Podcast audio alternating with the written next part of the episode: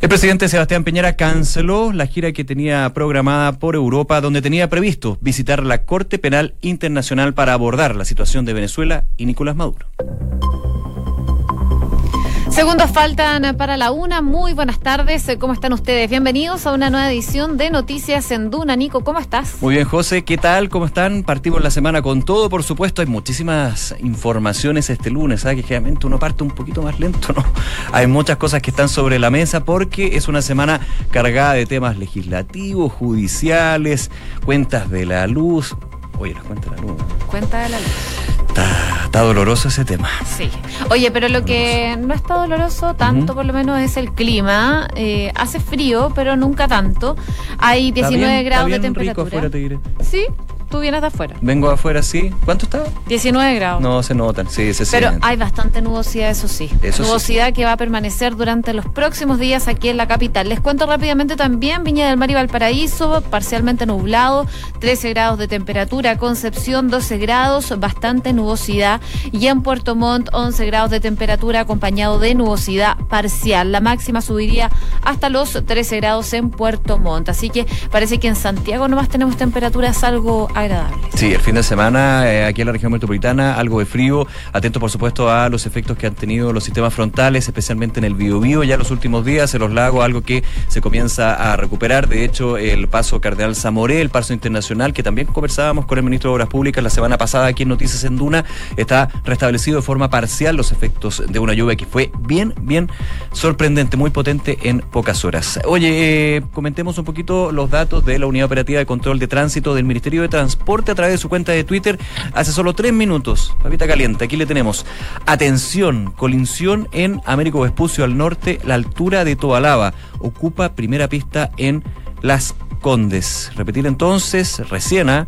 eh, un choque en Américo Vespucio al norte, a la altura de Tobalaba el llamado de la UST es ocupar la primera pista, esto en la comuna de Las Condes. También semáforo apagado el Orcocran con Santa Isabel. Hace 28 minutos la UST también llamaba la atención con respecto a una marcha general, eh, una marcha que se da entre Plaza Baquedano y Plaza Los Héroes. Está cerrado en la calzada sur para vehículos particulares, por lo que está siendo desviado a la pista de buses, esto en la comuna de Santiago. Y un semáforo apagado en Padre Hurtado con Balmaceda en la comuna de San Bernardo. Vamos a estar atentos también a este choque que hubo ahí en Américo Vespucio al norte, en la altura de Tobalaba, porque se produce algo de taco, por supuesto, hasta ahora donde hay algo más de vehículos en la comuna de Las Condes. Una con dos minutos, partimos revisando las principales noticias en los siguientes titulares. El presidente Sebastián Piñera defendió la reforma previsional y llamó a los parlamentarios a aprobar este miércoles la idea de legislar el mandandario hizo una defensa del proyecto previo a que continúe la discusión de la iniciativa este lunes en la Comisión de Trabajo y aseguró que la reforma beneficia a las mujeres y por sobre todo también a la clase media. Además, el presidente Sebastián Piñera dio a conocer que canceló la gira que tenía prevista por Europa. Esto se da luego de la polémica gira a Asia, que se vio empañada por la presencia de los hijos del mandatario y que obligó al presidente a ordenar la creación de un protocolo para futuros viajes presidenciales. El Ministerio de Justicia defendió el nombramiento de la ministra Dobra Lucic como miembro de la Corte Suprema. El titular de la cartera, Hernán Larraín, negó haber intervenido para que la jueza quedara en la quina propuesta por el máximo tribunal. Lo mismo hizo respecto a algún trato preferencial por parte del presidente Sebastián Piñera. Corte de Apelaciones confirmó el sobreseimiento a Longueira por delitos tributarios, todo esto en el marco SQM. Tras los alegatos realizados hoy, el Tribunal de Alzada además sobreseyó al ex tesorero del PPD, Luis Mate, y a la acusada Eva Mujica. La economía chilena se expandió por debajo de 2% en el mes de marzo y registró su peor trimestre desde el periodo abril-mayo-junio de 2017. De acuerdo con la información entregada por el Banco Central, el IMASEC del tercer mes del año creció solamente un 1,9% en comparación con igual mes del año pasado. Un estudio del Ministerio de Desarrollo Social dio cuenta que 547 menores de edad viven en situación de calle. Esta mañana, en Duna en Punto, el titular de la cartera, Alfredo Moreno, aseguró que con esto se dio el primer paso, que es saber quiénes son, cuántos y dónde están. Vitacura, Las Condes y Los Arnechea buscan que la red de metro llegue a la DESA. La inédita alianza entre las tres comunas planea poner en conjunto un presupuesto para las obras que oscilaría entre los 150 y 180 millones de dólares. Alberto Ayala pidió dejar sin efecto la audiencia de sobreseimiento en la causa de violación de secreto en contra de los fiscales Arias y Moya. El persecutor aseguró que recibió antecedentes de relevancia sustancial relativos a los hechos investigados y que no habían sido conocidos previamente en medio de la causa de Dávalos contra los miembros del Ministerio Público de la región de O'Higgins. En noticias internacionales, Mike Pompeo afirmó que Nicolás Maduro todavía manda en Venezuela, pero de ninguna manera puede gobernar. El secretario de Estado de Estados Unidos se reunirá este lunes con el canciller ruso Sergei Lavrov, donde discutirá la situación actual del país sudamericano. El canciller español insistió en que Leopoldo López no puede pedir asilo político desde la embajada en Venezuela. Josep Borrell señaló que el líder opositor, que se encuentra en calidad de huésped en la sede diplomática en Caracas, debe encontrarse en territorio español para poder realizar dicha solicitud. Laurentino Cortizo fue proclamado ganador de las elecciones presidenciales de Panamá. El Tribunal Electoral del país, a través de su presidente Heriberto Arauz, realizó una llamada telefónica al exministro socialdemócrata para comunicarle oficialmente la noticia. Y los duques de Sussex se dieron la bienvenida a través de Instagram a su primer hijo. La noticia fue dada a conocer poco después de que el Palacio de Buckingham anunciara que Meghan Markle entrara en trabajo de parto. Aún no se ha revelado el nombre del pequeño en el deporte, Arturo Vidal tendría grandes posibilidades de ser titular ante el Liverpool. Y hay una chance de que incluso cambie de posición a la media punta. Los medios catalanes adelantaron que el volante chileno iría de partida en el crucial duelo de mañana, donde los culés tienen clara la ventaja para acceder a la final de la Champions League. Una con seis minutos, partimos revisando las principales informaciones del ámbito nacional. Una que llamó la atención durante esta mañana es la gira presidencial que tenía el presidente Sebastián Piñera por Europa. Eh, informaron que por agenda se decidió cancelar esta gira del presidente Piñera que tenía previsto realizar ya la próxima semana, específicamente a Holanda y también a Alemania. En Holanda, el presidente Piñera tenía previsto monitorear el avance de una denuncia presentada en contra del presidente de Venezuela, Nicolás Maduro, en la Corte eh, Penal Internacional, reuniéndose con distintos actores, pero por supuesto esta información se da luego de la polémica por la gira a Asia que les comentábamos anteriormente, en donde eh, estuvo con la presencia de los hijos del presidente, acto que fue bastante criticado eh, en la oposición. Claro, llamó la atención durante esta mañana el suspender esta gira que era relevante, también habían importantes actividades en Alemania con Angela Merkel sobre el cambio climático. Entonces, cambio climático, Venezuela son temas que han estado dentro de eh, la pauta del presidente en términos públicos y también privados. Así que llamaba la atención el porqué de la cancelación. Bueno, desde el gobierno, desde la moneda específicamente, se dijo que la razón para suspender el viaje se debe a que el presidente Piñera consideró que era mejor estar en Chile las próximas semanas, esto a raíz de los proyectos de ley que está empujando el gobierno y enfatizar la agenda nacional. Ya vamos a estar comentando lo que eh, sucede con pensiones, está el proyecto de modernización laboral que ingresó en los últimos días. Hay varios elementos, evidentemente, que a juicio de la moneda eran más relevantes en términos locales que en términos internacionales. Ya, de hecho, el presidente había estado fuera un poco más de una semana, casi dos semanas, con esta gira asiática que lo llevó a China y Corea del Sur.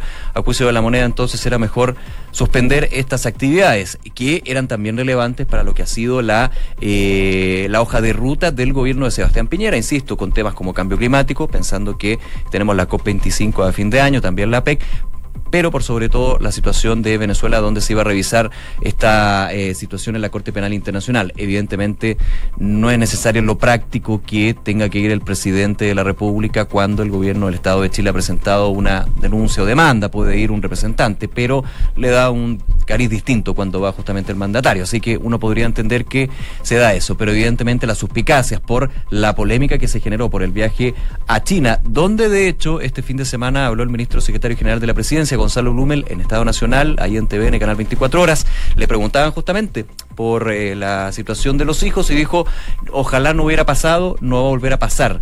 Ya el presidente Piñera la semana pasada había dicho que iba a haber un cambio en los protocolos del eh, de, eh, Ministerio de Relaciones Exteriores para la presencia de familiares de eh, representantes del gobierno en las visitas. Así que igual también se daba alguna manera de decir, oiga, no fue para tanto, pero vamos a hacer unos cambios. Así que ahí estaba. Bueno, pero uno de los puntos principales finalmente por los que se cancela esta gira, como tú decías, Nico, es por esta semana que se viene con importantes proyectos que están lanzando desde el gobierno. Uno de ellos, por supuesto, es el de pensiones. Hoy día el presidente Sebastián Piñera estuvo dando declaraciones de esta situación situación e hizo un llamado bastante particular a los parlamentarios de la Comisión de Trabajo a poder acelerar la tramitación y aprobar la idea de legislar esta semana. Esto fue en concreto lo que dijo el presidente Sebastián Piñera durante esta mañana.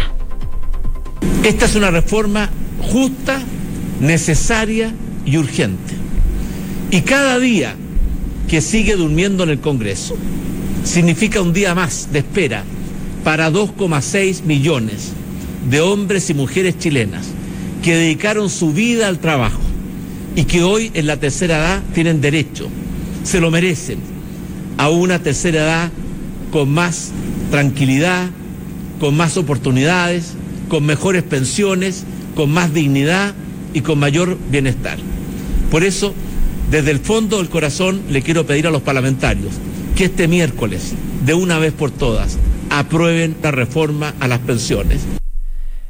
De una vez por todas, decía el presidente Sebastián Piñera, está bien complicado la situación en la Comisión del Trabajo con respecto a este proyecto de reforma previsional. De hecho, ya el día de hoy la tercera publica lo que son los 10 puntos que eh, ya eh, diputados y técnicos de la democracia cristiana y también otros partidos como el Frente Amplio y miembros de la oposición pactaron para de alguna manera presentar exigencias al gobierno y aprobar la idea de legislar.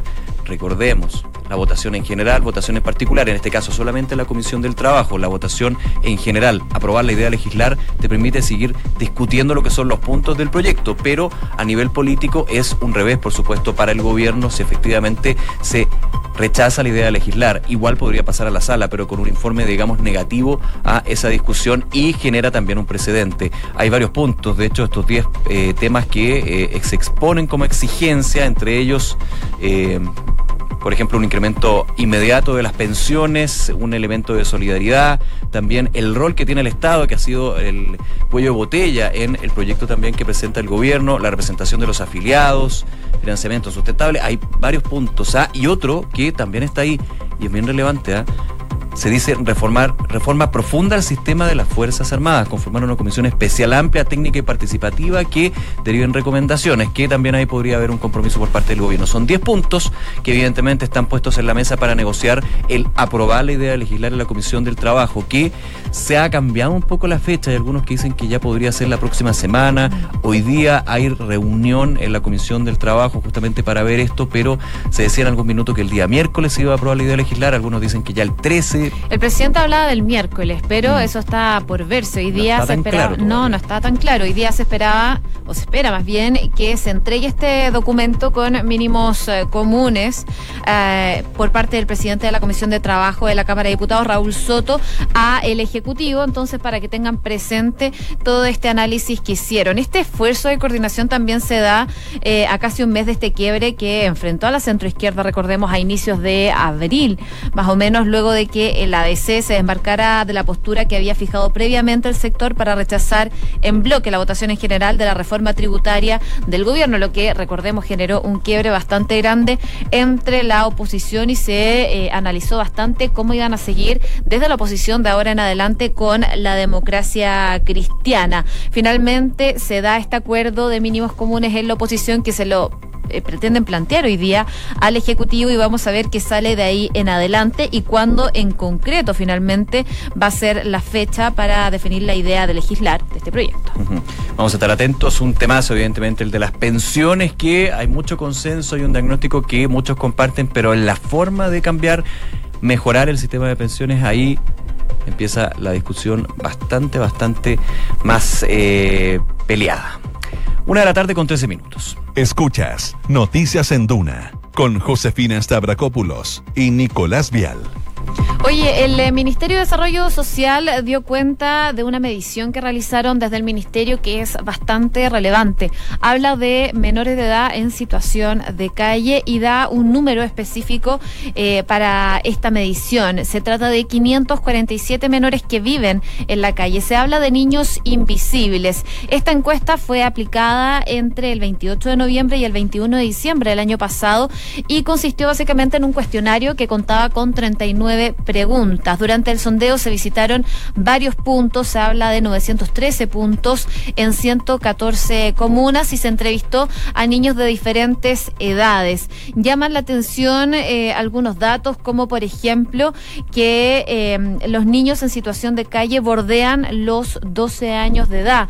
Principalmente son hombres los que están en esta situación que por supuesto preocupa. Es un, un documento que fue elaborado tanto por el Ministerio de Desarrollo Social como por el Sename. Algunos incluso no están teniendo educación, algunos viven solos sin un adulto que los supervise, por lo mismo son datos que llaman mucho la atención y que son bastante preocupantes. Incluso se espera que hoy el presidente Sebastián Piñera anuncie medidas respecto de esto. Así es, estuvo en Durán Punto, aquí en la radio, el ministro de Desarrollo Social, Alfredo Moreno, conversó con Mónica Pérez sobre estas cifras que, claro, algunos dirán no son tan, eh, no es un número tan grande, pero evidentemente si uno ve o piensa la cara de un niño, una niña en situación de calle con todas las carencias y toda la vulnerabilidad que puede significar esa situación, es súper grave. Vamos a escuchar lo que dijo aquí en Duna en Punto el ministro de Desarrollo Social. Nos hemos puesto como, como objetivo que en Chile no haya niños que vivan en, la calle, así que las medidas van a apuntar en, en, ese, en ese sentido. No es fácil porque la gente que está en la calle, particularmente los que llevan mucho tiempo, no quieren salir de la calle tienen patologías complejas, tienen eh, situaciones familiares complejas, altísimo consumo de drogas, problemas, problemas de salud mental en algunos casos. Eh, así que es una tarea difícil, pero es a lo que nos vamos a buscar, partiendo por, como digo, el trabajo de, en primer lugar, saber quiénes son, qué características tienen, dónde están y poder eh, comenzar por acompañarlos y luego, digamos, irlos sacando de la calle. Bueno, ahí las declaraciones del ministro de Desarrollo Social hablando de esta medición que realizaron en su ministerio. Bueno, llama la atención algunos puntos. Por ejemplo, gran parte de estos casos se concentran en la región metropolitana, pero hay tres comunas que poseen más niños y niñas y adolescentes viviendo en esta condición. Son Talca, Arica y Osorno. De acuerdo con los resultados, predomina el género masculino, como les decía anteriormente, y los rangos de edad más próximos son a la adolescencia. Como decía el ministro, esto es un primer paso entonces para seguir avanzando en este tipo de medidas para sacar a los niños de las calles, que por supuesto es fundamental y poder conocer la situación en que ellos se encuentran. Claro, eh, recordemos eh, el concepto que eh, puso Susana Tonda, directora del Sename, cuando llegó justamente al Servicio Nacional de Menores, ya hablaba de los niños invisibles. Ella no, no creo el concepto, sino que se ha aplicado muchísimas veces para analizar la situación del Sename. Entonces uno piensa, imagínate que los niños del Sename son niños invisibles, invisibilizados, perdón, invisibilizados. ¿Cómo puede ser un niño y una niña en la calle? Eso ya es, pero eh, terrible y desgraciadamente existe, es una situación. Son más de 500 en el sondeo que se hace, porque evidentemente podría haber una cifra que podría ir en aumento y que muestra toda la vulnerabilidad, todo una, un desgarro en el ciclo social, también el ciclo familiar que termina en esta condición. La entrevista completa al ministro de Desarrollo Social y Familia, Alfredo Moreno, está en Duna.cl. También se le preguntó por la situación de la Araucanía. Ojo, que él ha liderado este punto y algunos han criticado que está más bien en stand-by el tema Araucanía ahí hay algunas reacciones por parte del ministro en esta conversación con Duna. Una de la tarde con 17 minutos. Escuchas Noticias en Duna con Josefina Stavrakopoulos y Nicolás Vial. Oye, ya lo habían eh, pronosticado los analistas, la economía chilena se expandió por debajo del 2% en el mes de marzo y registró su peor trimestre desde el periodo abril, mayo, junio del 2017. Así, de acuerdo a la información preliminar que da el Banco Central, el IMASEC del tercer mes del año creció 1,9% en comparación con igual mes del año anterior. A ver, buenas noticias dentro de las malas. La buena es que fue más que febrero porque febrero se creció solamente un 1,4%. Ojo también la estacionalidad, en febrero claramente eh, eh, la actividad económica puede ser menor.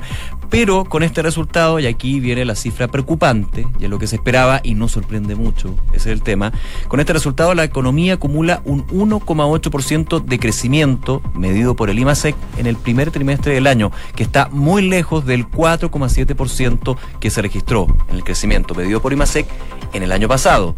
1,8%, 4,7%, está bastante diferente lo que es, con la consideración evidentemente de la medición del año pasado, donde se eliminaba lo que estuvo afectando el 2017 en el primer trimestre, que fue la huelga de más de 40 días de escondida, que afectó con fuerza al IMASEC minero. Sin embargo, si uno elimina toda esa eh, estos hechos coyunturales, podríamos decir, del contexto del minuto, igualmente la cifra es preocupante y eh, recordar también lo que señalaba en un seminario hace dos semanas el ministro de Hacienda Felipe Larraín, que era algo más optimista de las proyecciones que son bien, bien moderadas.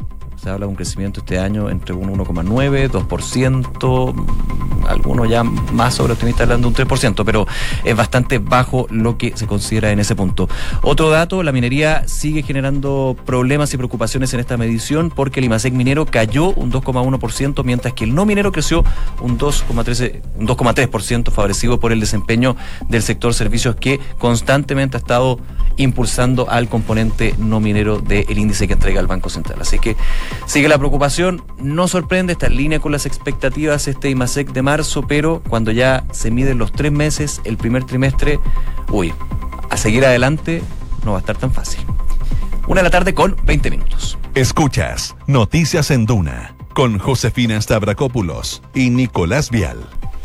Y siguen las informaciones desde el exterior en relación a Venezuela. Hoy hubo una reunión bastante importante entre Estados Unidos y Rusia. Se juntó Mike Pompeo con eh, Sergei Lavrov, el canciller ruso, para discutir precisamente la situación que se vive en Venezuela. Los dos se reunieron en el marco de un encuentro del Consejo Ártico en Finlandia y ahí estuvieron conversando eh, y según lo que sale de lo poco que se sabe, por supuesto, de esta reunión, es que fue bien constructiva y dijeron que habían logrado avances razonables en lo que respecta a la estabilidad nuclear estratégica y también en cuanto a Venezuela. Mike Pompeo habló de eh, Nicolás Maduro, dijo que todavía sigue mandando en Venezuela, pero por supuesto es una situación que quieren sacar rápidamente. La situación con Rusia, que como sabemos ha tratado de respaldar a Nicolás Maduro últimamente. O sea, ha respaldado pero con fuerza. Sí, lo, trata de respaldar como sea eh, en cuanto a las situaciones que ha llevado Estados Unidos adelante.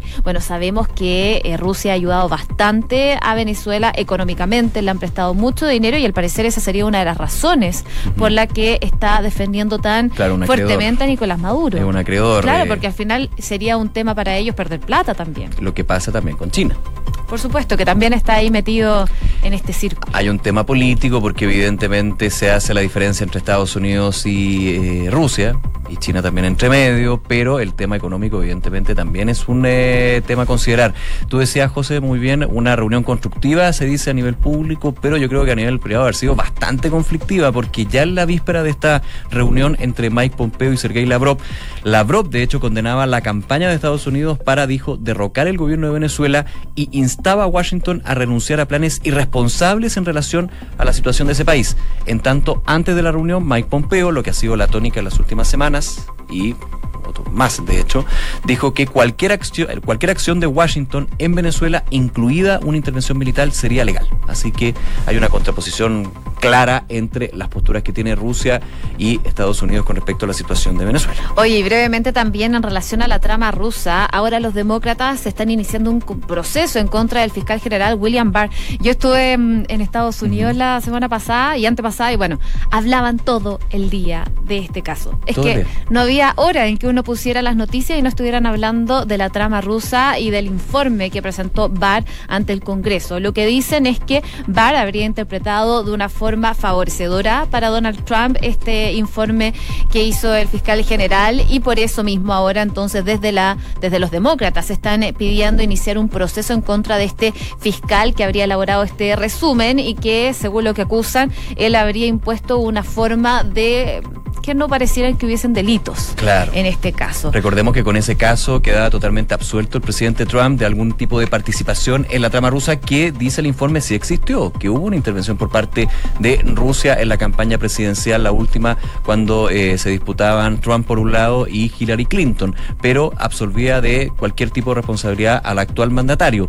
Con la situación de William Barr, que se empieza a conocer, donde se habla de que podría haber favorecido de alguna manera tergiversado parte del informe, nuevamente esto de que Trump no tenía nada que ver empieza a quedar en segundo plano y quedan todas las dudas aún más fuertes con respecto a la probidad y transparencia del presidente Trump. Y yo me pregunto, ¿cómo uno puede resumir un informe tan largo en unas poquitas páginas. Eso, ¿eran cuánto eran como? Eran como 80 páginas la resumieron en 5. Eran como 5 o 4 páginas. Sí, sí, era una cuestión impresionante. Y de un temazo, tan, convengamos, o sea, donde de hecho han salido asesores. Perdón, 450 páginas. Sí, 80 éramos. Sí, ya, 400. Ya, bueno, una, 450 páginas, pero lo redujeron en nada. Entonces, en nada, ¿cómo? claro. Era como un, sub, un super, hiper, mega resumen ejecutivo. Sí, no. Era como el abstract, abstract que tienen los, los, los estudios.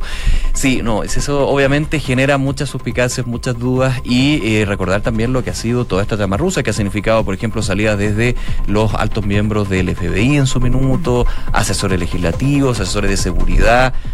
siempre la trama rusa como que de alguna manera ya no está dentro de los problemas de Donald Trump, varios que tiene. Pero lo acecha. Y lo acecha, y vuelve, y vuelve, y claro, genera mucha duda esta situación de Y va a seguir. Y va a seguir, así que una... Tiene para rato la trama rusa. Así de todas es. Maneras. Una con 24 minutos. Revisamos las principales noticias en los titulares. Y el presidente Sebastián Piñera defendió la reforma previsional y llamó a los parlamentarios a aprobar este miércoles la idea de legislar. El presidente hizo una defensa del proyecto previsional previo a que continúe la discusión de la iniciativa este lunes en la Comisión del Trabajo y aseguró que la reforma beneficia a las mujeres y a la clase media. La Corte de Apelaciones confirmó el sobreseimiento a Pablo Longueira, ex ministro, por delitos tributarios. Todo esto en el marco SQM. Tras los alegatos realizados hoy, el Tribunal de Alzada además sobreseyó al ex tesorero del PPD, Luis Mate, y a la acusada Eva Mujica. El presidente Piñera canceló la gira que tenía prevista por Europa. Esto se da luego de la polémica visita a Asia que se vio empañada por la presencia de los hijos del mandatario y que obligó al presidente a ordenar la creación de un protocolo para futuros viajes presidenciales. La moneda indicó que hay temas internos en las próximas semanas que hacen necesario que el presidente esté en nuestras fronteras.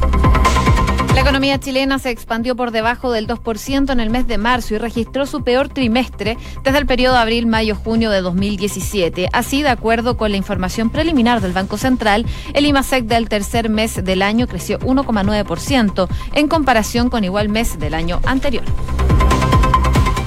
Un estudio del Ministerio de Desarrollo Social dio cuenta que 547 niños y niñas viven en situación de calle. Esta mañana en Dunan Punto, el titular de la cartera, Alfredo Moreno, aseguró que con esto se dio el primer paso, que es saber quiénes son, cuántos y dónde están. Mike Pompeo afirmó que Nicolás Maduro todavía manda en Venezuela, pero de ninguna manera puede gobernar. El secretario de Estado se va a reunir este lunes con el canciller ruso, ya lo hizo Sergei Lavrov, donde van a discutir de la situación actual del país sudamericano. El canciller de España insistió en que Leopoldo López no puede pedir asilo político desde la embajada que tiene ese país en Venezuela. Josep Borrell señaló que el líder opositor, que se encuentra en calidad de huésped en la sede diplomática en Caracas, debe encontrarse en territorio español para poder realizar dicha solicitud. Y Laurentino Cortizo fue proclamado ganador de las elecciones presidenciales de Panamá. El Tribunal Electoral, a través de su presidente, realizó un llamado telefónico al exministro socialdemócrata para comunicarle oficialmente la noticia. En el deporte, Arturo Vidal tendría grandes posibilidades de ser titular ante el Liverpool y hay una chance que incluso cambie de posición a la media punta. Los medios catalanes adelantaron que el volante chileno iría de la partida en el crucial duelo de mañana, donde los culés tienen clara ventaja para acceder a la final de la Champions. Una con 27, saludamos a nuestros auspiciadores. Credit Corp Capital pone a tu disposición un equipo de especialistas que te asesoran para hacer crecer, preservar y gestionar tu patrimonio. Son parte del grupo financiero Credit Corp con más de un siglo de trayectoria en Latinoamérica y más de 30 años en Chile. Credit Corp Capital, excelencia en inversiones. Inmobiliaria Armas, empresa líder en la industria con más de 50 años de trayectoria, te invita a conocer e invertir en sus múltiples y atractivos proyectos inmobiliarios de alta plusvalía. Conoce más en iarmas.cl. El e-commerce está creciendo a pasos agigantados y Bodega San Francisco lo sabe muy bien, respaldando la gestión logística de las más grandes empresas de Chile. El arriendo de bodegas es tu mejor decisión. Conoce más en www.bsf.cl.